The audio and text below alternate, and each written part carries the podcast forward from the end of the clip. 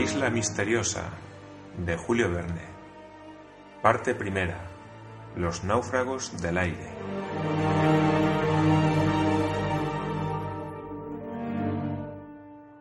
Capítulo 17. Abren una brecha en el lago con nitroglicerina. A la mañana del día siguiente, 7 de mayo, Cyrus Smith y Gedeon Spilett, dejando a Nab preparar el almuerzo, subieron a la meseta de la Gran Vista mientras Harbert y Pencroff marchaban río arriba a fin de renovar la provisión de leña. El ingeniero y el corresponsal llegaron pronto a la pequeña playa, situada junto a la punta sur del lago y donde había ido a parar el anfibio. Bandadas de aves se habían abatido sobre aquella masa carnosa y fue preciso ahuyentarlas a pedradas, porque Cyrus Smith deseaba conservar la grasa del dugongo y utilizarla para las necesidades de la colonia. En cuanto a la carne del animal, no podía menos de suministrar un alimento excelente, pues en ciertas regiones de Malasia se reserva especialmente para la mesa de los indígenas importantes. Pero era asunto de la incumbencia de Nab. En aquel momento, Cyrus Smith tenía en su cabeza otros proyectos. El incidente de la víspera no se había borrado de su memoria y no dejaba de preocuparlo.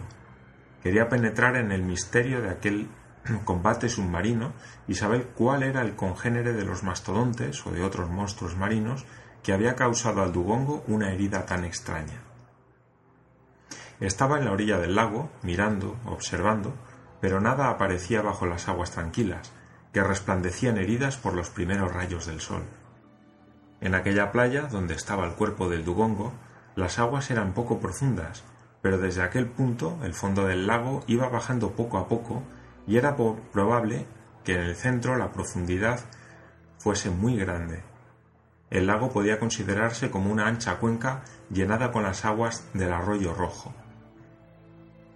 Y bien, Ciro, dijo el corresponsal, me parece que esas aguas no ofrecen nada sospechoso. No, querido Spilett, contestó el ingeniero, no acierto a explicar el incidente de ayer. Confieso, dijo Gedeón Spilett, que la herida hecha al anfibio es por lo menos extraña, y tampoco he podido explicarme cómo Top fue lanzado tan vigorosamente fuera de las aguas. Parece como si un brazo poderoso lo lanzara y el mismo brazo, armado de un puñal, diera enseguida muerte al dugongo. Sí, contestó el ingeniero, que se había quedado pensativo. Hay aquí algo que no puedo comprender. Pero, ¿comprende, querido Spilett, cómo he sido yo salvado? ¿Cómo he podido ser sacado del agua y trasladado a las dunas?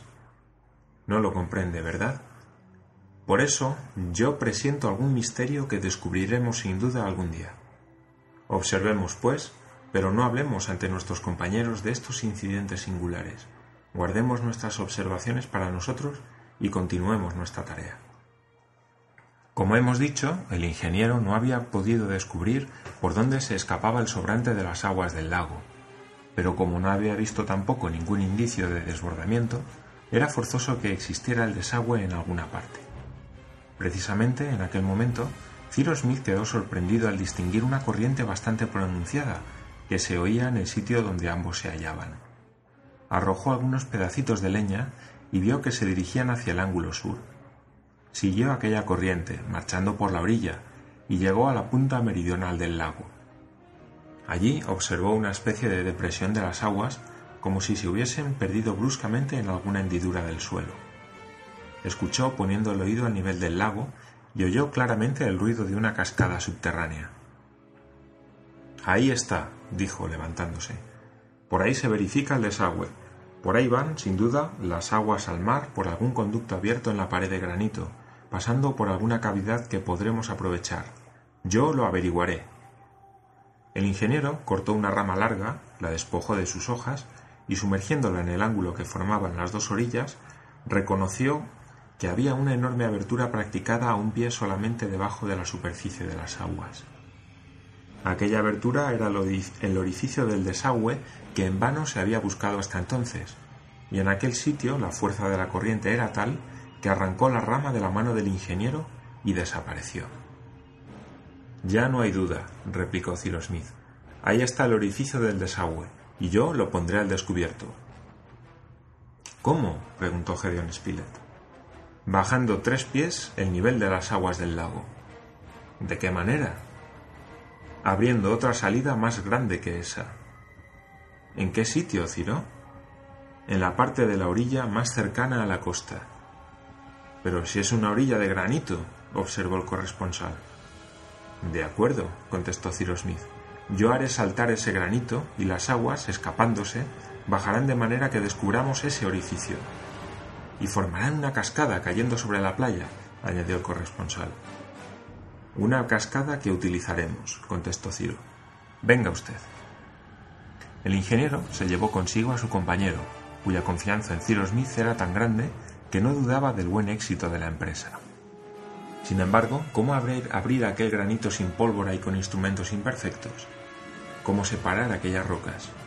¿No era un trabajo superior a sus fuerzas el que pensaba emprender el ingeniero? Cuando Ciro Smith y el corresponsal volvieron a las chimeneas, encontraron a Harbert y a Pencroff ocupados en descargar la leña que habían reunido. Los leñadores han concluido su tarea, señor Ciro, dijo el marino riéndose. Y cuando tenga usted necesidad de albañiles... De albañiles no, pero sí de químicos, repuso el ingeniero. Sí, añadió el corresponsal, vamos a hacer volar la isla. ¿Volar la isla? exclamó Pencroff. En parte, al menos, contestó Gedeón Spilett. Óiganme, amigos míos, dijo el ingeniero, y les dio a conocer el resultado de sus observaciones. Según él, debía existir una cavidad mayor o menor en la masa de granito que sostenía la meseta de la Gran Vista, y era preciso llegar hasta ella. Para realizar esto había que poner al descubierto, en primer lugar, la abertura por donde se precipitaban las aguas, y por consiguiente había que bajar su nivel facilitándoles una salida más amplia. De aquí la necesidad de fabricar una sustancia explosiva que pudiera practicar una fuerte sangría en otro punto de la isla. Esto es lo que iba a intentar Cyrus Smith por medio de los minerales que la naturaleza había puesto a su disposición. Es inútil decir con qué entusiasmo todos, y particularmente Pencroff, acogieron el proyecto. Emplear los grandes medios, abrir el vientre de aquel granito, crear una cascada, eran cosas que entusiasmaban al marino. Estaba dispuesto a ser tan buen químico como albañil o zapatero, ya que el ingeniero necesitaba químicos. Estaba dispuesto a hacer lo que Ciro quisiese, y hasta profesor de baile y mímica, según le dijo a Nab, si tal profesión fuera necesaria en la isla. Nab y Pencroff recibieron el encargo de extraer la grasa del dugongo y conservar la carne, y partieron para esta faena sin pedir más explicaciones. Era grande la confianza que tenían en el ingeniero. Pocos instantes después, Ciro Smith, Harbert y Gedeon Spilett, llevando consigo el zarzo y subiendo río arriba, se dirigieron hacia el yacimiento de Huya, donde abundaban esas piritas esquistosas que se encuentran en los terrenos de transición más recientes y de las cuales Ciro Smith había recogido una muestra. Emplearon todo el día en transportar cierta cantidad de piritas a las chimeneas, y por la noche ya había algunas toneladas. Al día siguiente, 8 de mayo, el ingeniero comenzó sus manipulaciones. Aquellas piritas esquistosas se componían principalmente de carbón, de sílice, de alumbre y de sulfuro de hierro, esto último en abundancia. Tratábase, pues, de aislar el sulfuro de hierro y transformarlo en sulfato lo más rápidamente posible. Una vez obtenido el sulfato, se podría extraer de él el ácido sulfúrico. Este era, en efecto, el objeto deseado. El ácido sulfúrico es uno de los agentes que más se emplean y la importancia industrial de una nación puede medirse por el consumo que hace de este ácido, el cual, por otra parte, podría ser muy útil a los colonos en adelante para la fabricación de las bujías, el curtido de pieles, etc., si bien en aquel momento el ingeniero lo reservaba para otros usos. Ciro Smith eligió detrás de las chimeneas un sitio cuyo suelo fue cuidadosamente allanado. En él puso un montón de ramas y leña cortada en pedazos pequeños, y sobre este montón trozos de esquisto piritoso, apoyados los unos sobre los otros, cubriendo todo con una capa delgada de piritas perfectamente machacadas hasta reducirlas al tamaño de avellanas. Hecho esto, dio fuego a la leña, cuyo calor se comunicó a los esquistos, los cuales se inflamaron, pues contenían carbón y azufre. Entonces se echaron nuevas capas de piritas machacadas, dispuestas de modo que formasen un montón grande, que fueron cubiertas de tierra y hierbas, dejando, sin embargo, alguna abertura para que entrara el aire, como si se tratara de carbonizar leña para hacer carbón. Luego se dejó realizar la transformación, para lo cual se necesitaron no menos de 10 o 12 horas, a fin de que el sulfato de hierro se transformase en sulfato de aluminio, dos sustancias igualmente solubles, siendo el resto sílice, carbón y cenizas. Mientras se verificaba esta transformación química, Cyrus Smith mandó proceder a otras operaciones. Sus compañeros ponían en ellas no solamente celo, sino actividad y entusiasmo. Navi y Pencroff habían quitado la grasa del dugongo, recogiéndola en grandes ollas de barro. Tratábase de aislar uno de los elementos de aquella grasa, la glicerina, por medio de la saponificación. Ahora bien, para obtener este resultado bastaba tratarla por medio de la sosa o de la cal, porque en efecto una y otra sustancia, después de haber atacado la grasa, formarían un jabón aislando la glicerina, que era la que el ingeniero deseaba precisamente obtener. Sabido es que no le faltaba la cal, pero el tratamiento por la cal no debía producir sino el jabón calcáreo insoluble y, por consiguiente, inútil, mientras que el tratamiento por la sosa daría, por el contrario, un jabón soluble muy útil para el lavado doméstico. Cyrus Smith, como hombre práctico, debía preferir, por consiguiente, la sosa. ¿Era difícil obtenerla? No, porque las plantas submarinas abundaban en la orilla, como salicórneas, ficoideas, y todas estas fucáceas que forman los fucos y las algas. Recogieron cantidad de ellas y después de secas las quemaron en, en hoyos al aire libre. Mantuvieron la combustión de estas plantas durante varios días, de manera que el calor se elevase hasta el punto de fundir sus cenizas. Y el resultado de la incineración fue una masa compacta gris que desde hace mucho tiempo se conoce con el nombre de sosa natural.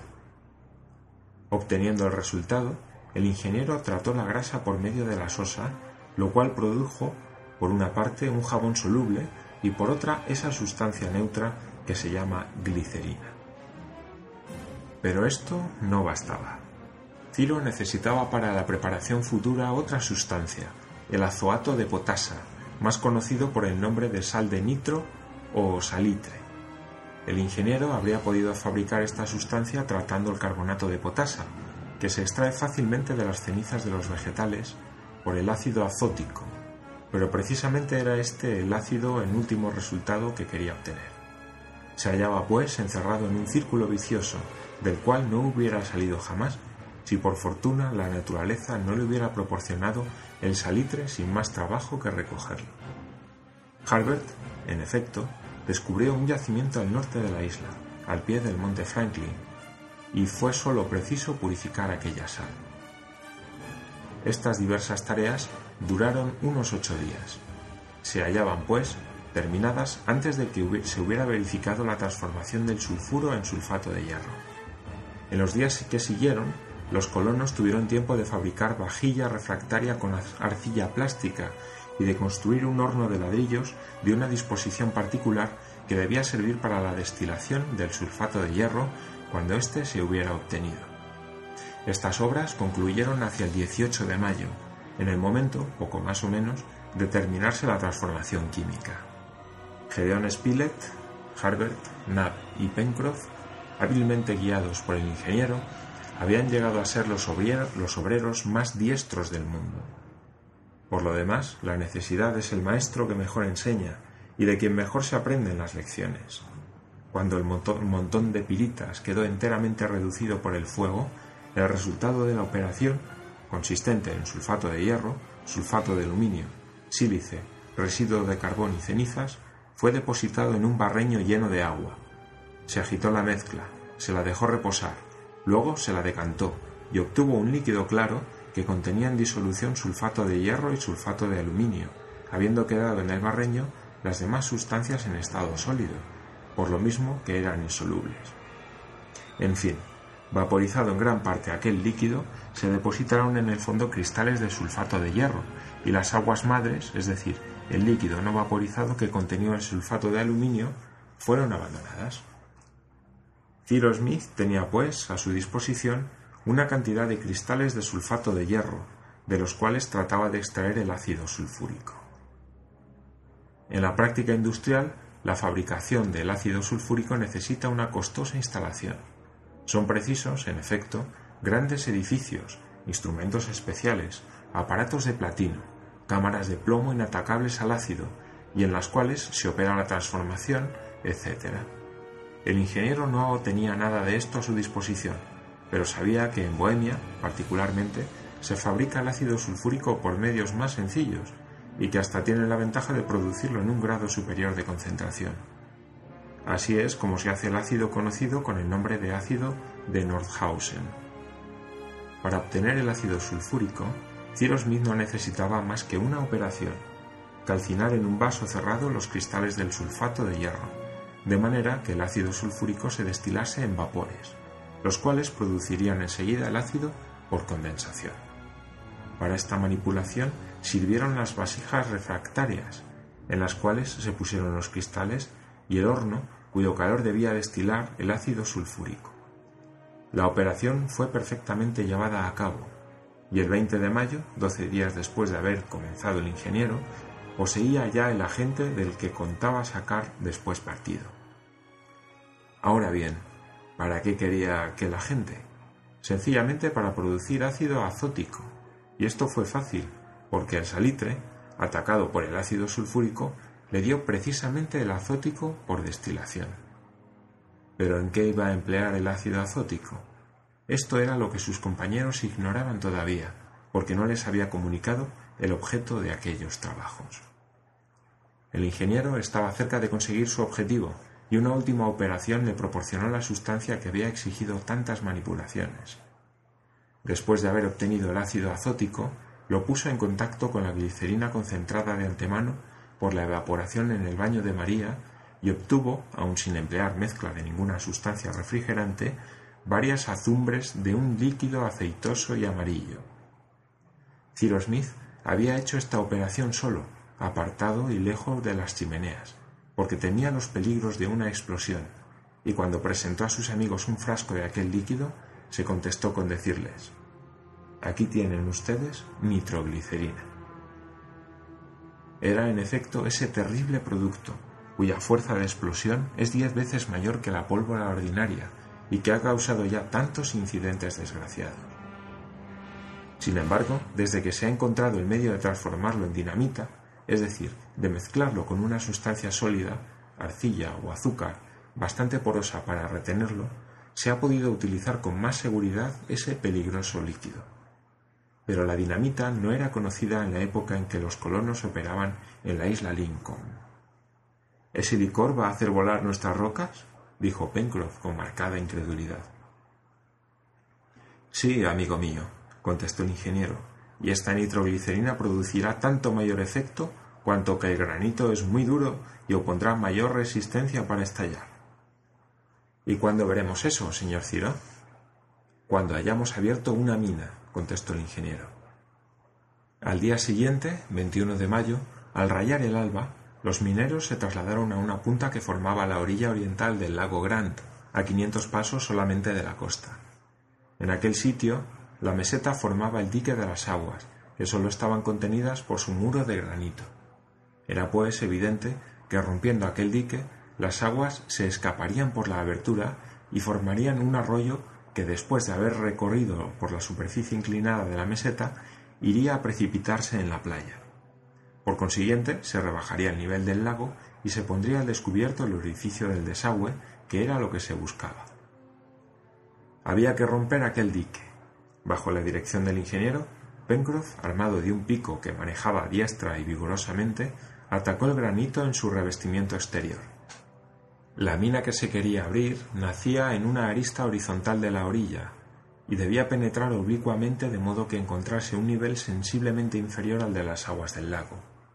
De esta suerte, la fuerza explosiva, apartando las rocas, daría salida suficiente a las aguas y por lo tanto haría bajar lo necesario la superficie del lago.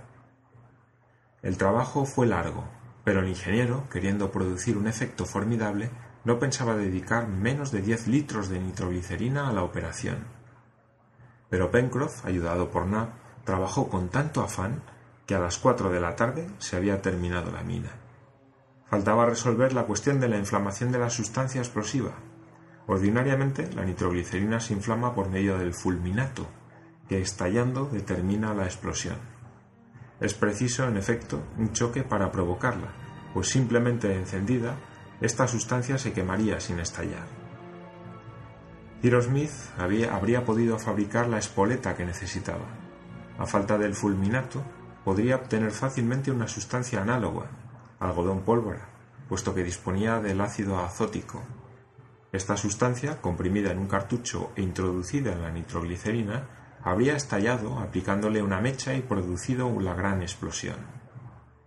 Pero Cyrus Smith sabía que la nitroglicerina tiene la propiedad de detonar al menor choque y resolvió utilizar esta propiedad sin perjuicio de emplear otro medio, si éste no le daba resultado.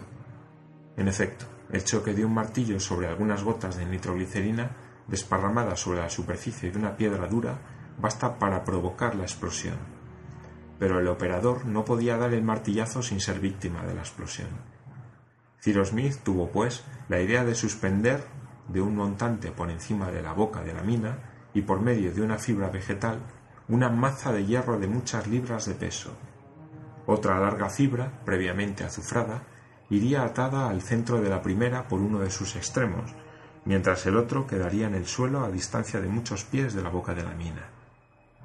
Comunicado el fuego a esta segunda fibra, ella lo comunicaría a la primera, ésta se rompería y la maza de hierro caería con fuerza sobre la nitroglicerina.